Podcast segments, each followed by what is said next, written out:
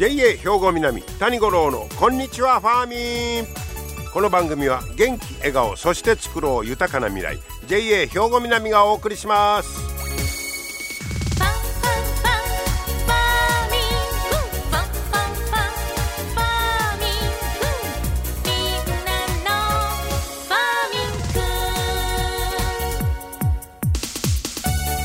こんにちは谷五郎ですご機嫌いかがでしょうかゴールデンウィークも終わりましてね。皆さんいいゴールデンウィーク過ごされました？ね。そして、えー、昨日は七十二校でいうミミズいずるという日でした。まあこれ日照時間がだんだん長くなることで土があったかくなってミミズが地上に出てくる頃だということですね。まあ、ミミズは土分解してくれますから農業には欠かせない生き物だと。こういうことですね。ミミズも出てきて「こんにちは」いう感じになりますが。でまあ先週はゴールデンウィークでしたけどもうこの日曜日14日は母の日ですよ。ね。もうイベントラッシュみたいな感じですけどまあ季節的にはいい季節になってまいりました。まあそんな中で今日はねちょっとアーモンドのお話を紹介したいと思うんですけどアーモンドってまあ輸入ですよね。国産のあんまり聞いたことないんですけど、えー、最近国産のアーモンドを作ろうという話が、えー、出てきてるんだそうです。そない言うたら僕この間ねあのー、プレゼントにもうたんですけどキルギス産の野生の殻付きアーモンド。これもらいました。ほんまあの細長い殻に入った、まあ、ピスタチオみたいな感じやね。あれは丸いですけど。であアーモンドってこんな殻に入ってんね思って。大概はむいた実をね売ってますけど、えこれが野生の状態か思って、えー、見たんですけど。それとかあのよく桜が咲くシーズンになってきたらもう早咲いてる言うて神戸のあの元町のあそこにあれ桜の木にそっくりやあれ実はアーモンドやで言うてねよう言うニュースになりましたよ。だからまあアーモンドを植えてるとこはあるみたいなんですけどなかなかその実の収穫いうとこまではね、えー、国産のは行ってないいうことなんですが例えば鹿児島、えー、の鹿児島県の湧水町水が湧く町。ここはまあ茶畑がほとんどなんですがここで、えー、そのアーモンドの栽培を、えー、してる人もいるんだそうです。えー、でアーモンドは水はけの良い場所を好むんだそうですわ。えー、でもね定食して実を収穫できるまで5年ほどかかるんだそうです。ちょっとこれさ植えたから来年からみたいな風にはいかんみたいですね。5年かかりますか。アーモンド自体は桜とか桃のに近い種類なんだそうです。だから花がまあ桜の花と間違われたりするみたいですけど。で果肉の中の殻に入った腎と呼ばれる部分が、えー、あの実になってるということですね。だからやっぱりあの殻に入ってるんですね。でまあほとんど、えー、輸入になりますけど海外ではどんなとこが多く作ってるかアメリカではカリフォルニア州でイタリアスペインなんかが産地として有名だということですね。で例えばの数字2018年に日本の日本に輸入されたナッツ類の大体半分がアーモンドなんだそうです。輸入してるナッツ類の半分はアーモンド。しかもその97%もうほとんどはアメリカ産なんだそうです。だ僕らが食べてるアーモンドはもうほとんどメイドインアメリカのカリフォルニアのアーモンドを食べてるとこういうことですね。で、えー、一応国内での生産量は農林水産省には報告がないんだそうです。でもう絶対ほな作られへんのかな思ったらいやいやこれが、えー、作れるぞということで、えー、宮崎県とか山口県などでも少しずつ栽培例が、えー、出てきてるんだそうです。その鹿児島の湧水町は2016年日本一のアーモンドの里を目指して、えー、植樹を始めた。だからもう今で7年経ってますからもう実が収穫できるぐらいの年にはなってるということですね。はあ、で去年の1月に生産組合ができてまして、えー、22人の人が加入してまして栽培面積が5.8ヘクタールにまで広がっている湧水町ね。で去年の夏に、えー、いち早く栽培を始めた農家が初めて実を収穫したんだそうです。去年の夏にね、えー、ででもまあまあまだその量的には少ないいうことで、えー、まあそれでも耕作放棄地に植えたら、まあ、環境保全にもつながるし高品質なアーモンドができるようになったらまあ、付加価値がついていうことでしょうね、えー、販売できんのちゃうかいうことで、まあ、あと販売先の確保もせなあかんのですけど例えばそれで言うと山形県の天童市。あれ、えー、将棋で有名なとこかいね。天童市はアーモンドでも高級種とされる丸い実。これが丸粉というんだそうです。これの栽培をやってるんだそうです。高品質。へえ殻付きでおよそ100キロをネット通販などで初めて去年の秋、えー、通販したんだそうです。えー、ちょっと値段高かったんですけど完売してますわ。これほんまに備えをたら国産のアーモンドいうのもこうまるまる夢物語じゃなくて、えー、ひょっとしたら、えーもっともっとこれから増えてくる可能性はありますよね。これまあ水はけの良い場所言うねんけどお気温なんかどどういうとこがね、えー、大手になる？でもこれ鹿児島でも作っとし山形でも作ってるたら寒い暑いうのはあんま関係ないかもしれませんね。でキルギスでも作っとうから、えー、カリフォルニア言うたら、まあ、ちょっとあったかいとこがええんかなと思ったりもしますけれどもね。うん、でその高品質の丸粉えー、このアーモンド、え、山形天童市ではこの栽培に取り組む人が40人程度に増えてるんだそうです。結構な数になってますやん。えー、これ写真出てますけどもうそれこそピスタチオみたいな丸いアーモンドですわ。うん、で実際植えてしまうとあんまり手間かからへんのだそうです。うん、まあほっといてもええみたいな感じで。どうですか、えー、アーモンドを栽培 始めてみようかいうね農家も出てくるかもしれませんけどもそんなあ国産アーモンド、えー、ぼちぼち、えー、作り始めてるという話題でした。皆様の元気生活を応援する JA 兵庫南。近畿最大級の農産物直売所虹色ファーミン。おすすめは JA 兵庫南エリアの新鮮な地元農産物。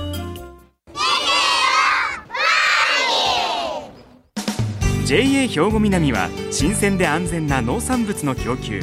人との触れ合いを大切に地域社会への貢献。人農業自然が共生できる地域社会づくりに取り組んでいきます。皆様の元気生活を応援する JA 兵庫南。兵庫南谷五郎のこんにちはファーミン。さあ今日はですね第69回 JA 全国青年大会の発表会で近,、えー、近畿地区の代表になりました上田良介さんにお話を伺っております。聞いてください。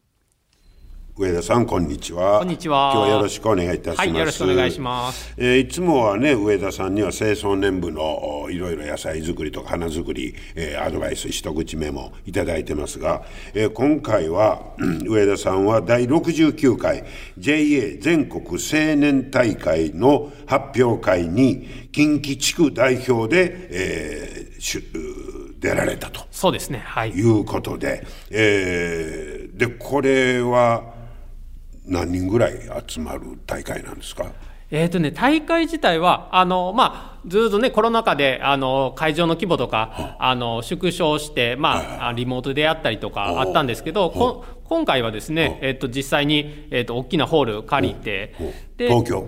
えーとね、千葉ですね。千葉で、はい、でそこであの大会行われたんですけど、はい、はい、まああのホールの中の、まあ、会場の中の、えー、と席は、まあ、8割か7割ぐらいは、まあ、埋まってる感じのはいそうですね、でその全国をブロックに分けて、えー出場者いうのか。そうですね、まあ、その地区の大会がありまして、まあ、全国でその6ブロックあるんですけど6ブロック、はい。えー北海道、東ほ北う。で、えー北海道と東北が一つのブロックそうそうそうなんですよ。すごいなそれ。はいそれが一つ。と関東。関東で、えー、と北陸東海。東海。それもまあ一括りなんですけど北陸東海。で、えー、とうちが近畿の近畿。ブロック、えー中四国。で、えー九州沖縄。うなら6ブロック。そうですね。なあの出場者は6人いうことですか？そうですね。はい。おおその中の一人で。その人にはい、はいでそれはなあのその優勝とかなんかがあるんですか？そうですね。あの最終的にその発表の日の次の日に、えー審査公表とあと表彰の方を行われまして、はい。えー、と優勝されたのが最優秀やったのが、えー、と北海道の方で、ほはい、うでその他その他の人は、まあ、同じ同列優秀賞という形で。そうですか、はい、なまあ上田さんは優秀賞。そういうことですね。ね。はい何分ぐらい発表します？えっ、とね、主張は10分なんです。で、10分の間に、えっ、と、自分の思いを、えっ、と、述べるという形で、まあ、10分超えないようにはあはあはあ、皆さん、まあ、9分30秒とか、まあ、それぐらいのねね、はい、キワキワを狙って、はい、は発表を、はい、しましたね。でそれタイトルついてるんですか？あ、タイトル、はい、ついてます。はい。あ今回はどんなタイトルで？僕は今回はですね、えっ、と、農業をやっていく意味というはい、タイトルで、ちょっと主張発表させていただきましたね。ものすごく根源的な。問題そうですね。はい。でもちろんほなこれはまず地区大会があって、はい。ほいでまた近畿の代表にならなあかんわけですね。そうですね。はい。えーで最初は一番最初は一番最初は、えー、と11月に兵庫県のえー地区の大会があ兵庫りまして。県大会。そうですね。そこで優勝して。そうですね。ははいい、でその後に、えー、と1月に近畿大会近畿地区の、えー、と大会がありまして、はい。そこでもまあ最優秀賞ということで。すごはいいですよ、はい。まあ、うちのその JA 兵庫南の中からそういうふうに全国大会出るっていうのは本当にあの久しぶりのことで、はい、でもうあの周りのみんなもおめでとうおめでとういうことで、はい、いろんな方に声をかけていただいてすごいプレッシャーもありながら、ね。えはいそうですね。でそこでは例えばその表現その中身もちろんですけど、はい。中身プラスその表現力とかそんなんもやっぱ見られるわけですか？そうですね見られるんですけどあんまりこうジェスチャーが激しいとかなんか急に漫才を始めるみたいな感じの口調で始める方もおられるんですけど おいてはるんや。はいなんですけど私の場合はもう正統派というかもうバンと、あのー自分の思いをまっすぐ届けるみたいな感じでお、はい。はい。今のこういう感じではないです。もうこんなざっくばらんに喋ってるような感じじゃなくてもう固く青年の主張みたいな。そうですね。私は。そうっていう感じのちょっと硬いめの感じで あの発表しましたね。自分自身の出来としてはどうでした？えっ、とですねその全国大会で出させてもらったんですけど、はい。その会場がですね非常に広くて、うん。もう音響とかも素晴らしいところでやらせていただいたので、すごいあの自分としてはやりやすかった。ああそうなんやそうですね、もうあのライトライトもパーッとこう当ててもらってるので、あの観客席とかはもう全然見えないぐらいやっぱりなってたので、逆にあんまり緊張せずにあの発表できたかなとは思います。だからもう自分の中ではもう、俺いいのが、一番いいのが今回、その全国大会で発揮できたなっていう。そうですか、はい。でその漢字の中身ですけど、はい。たまあまああのどんな内容になったんですか？えっとですね、もう僕が収納して7年になるんですけど、7年ですか。はい。はい。で、まあ、その7年の間に、まあ、いろんなその JA 清掃年部の,、あの農家の仲間たちとはい。いろいろあって、えー、と自分がなぜここで農業をやっているのかっていうのをこう見出していく、まあ、ストーリーをちょっと発表させていただきましたね。ほう。まあやりがい何のためにやってるかそうですね。みたいな。やっぱり最初はもうあのここの地域で農業をするっていうこと自体にそんなに意味合いはないかなとは思ってたんですけど、やっぱりまあ地域のつながりであるとか、まあ、特にその直売所の,、あの販売が僕主になっているので、そこでのお客様との,、あの触れ合いとか、あの関わりによって、あ自分はやっぱこう地域の中で、えー、と農業しているんだなっていうのに気づいていったので、はい。だからまあそこの地域のつながりやっぱ大事にしたいなっていうことでちょっとまあそういうあの農業をやっていく身はそういうふうにまああの地域の農家さんと力を合わせながらまあ地元の農業を守っていくのがあの必要あるなっていうのがそういうことを伝えたわけですね。すね。はい、えー、上田さんはその7年でであのいつもあのお花を作ってはるわけですよね。そうですね。はい。はい、でこれはやっぱりその収納する前から自分はその花かきで行こういうことで、はいはい、そっちにスポット当てて勉強してこられたわけですか？勉強したわけではないんですけど、まあ、うん、あの販売店の方にもともとおったので、花を売る仕事ですね。一般の、えー、消費者の方に売る仕事っていうのをずっとしてたので、うん、そこでのお客様との会話の中で、まあ、自分もちょっとあの花を作って売ってみたいなっていうのがあったので、まあえーと、自分で収納したんですけども。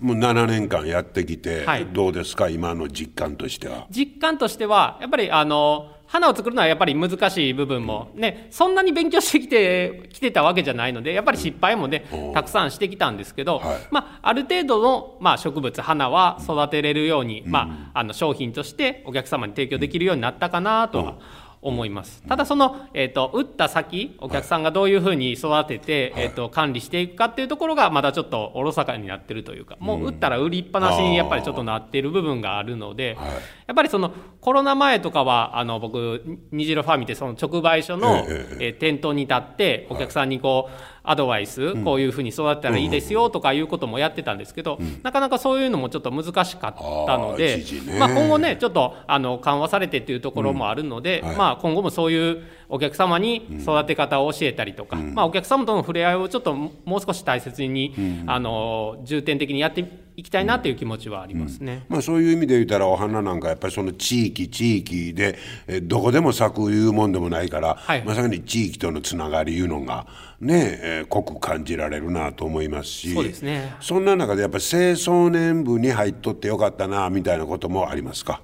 やっぱりそうですね、うん、あのやっぱ仕事する時って農家大体あの一人ですること。まあうちはまあパートさん雇ってパートさんとやってることもあるんですけどあんまりねあの情報交換することもないしやっぱり自分の農場にこう閉じこもってしまうのでやっぱりそういうふうなことになっていくといろんな情報がねなかなか入ってこなかったりもするのでやっぱりあの外に出てまあそういう違う品目を作ってるトマトの農家さんとかまあブロッコリー作ってる農家さんとかまあいちご作ってる農家さんといろいろこう情報交換していったらやっぱりまああの自分の中でいろんなあこれはもう少しこうした方がいいんかなというのは、まあ、作物違ってもそういうのが刺激になるというか、そうですか、うん、やっぱりそういう横のつながりが増えるのが一番いいかなとは、ね、特に今回はその全国大会まで行って、はいはい。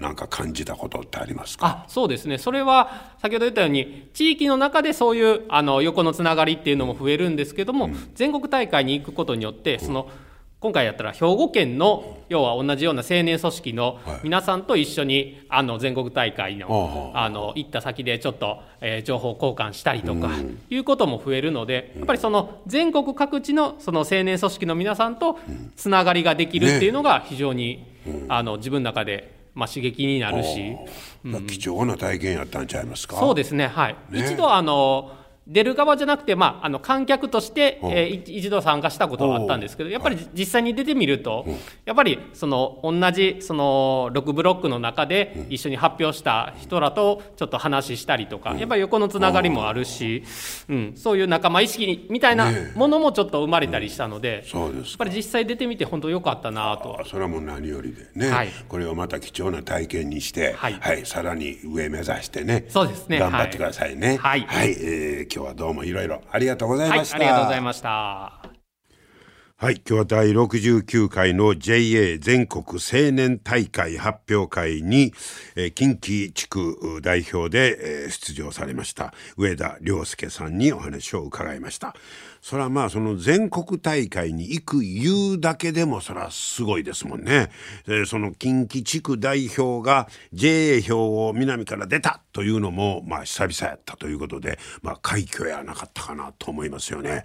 本当にあのいい経験されたと思いますので、えー、ますますこの経験をこれからの農業にね生かしていただければと思います。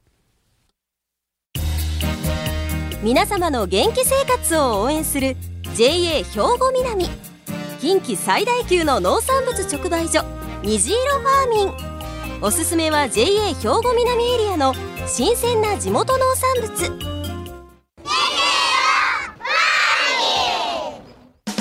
JA 兵庫南は新鮮で安全な農産物の供給。人との触れ合いを大切に地域社会への貢献。人農業自然が共生できる地域社会づくりに取り組んでいきます。皆様の元気生活を応援する JA 兵庫南。JA 兵庫南谷五郎のこんにちはファーミン。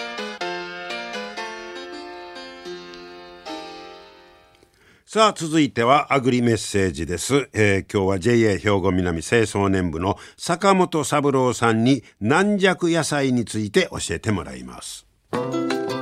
坂本さん今日はよろしくお願いします。よろしくお願いします。えー軟弱野菜について今日は教えてもらおういうことですけどこれい。ろんな種類ありますよね、そうですね、い。ろいろ、まあ小松菜、水菜、小松菜水菜。そうです。は、まあ、年中いけるので、年中。はいまあ、あと、まあ、冬場の定番でしたらほうれんあ草、ほうれん草。菊菜、菊菜。そうですね、まあ、は他にもいろいろありますけれど、大体作ってあるんですか？あ大体作ってます。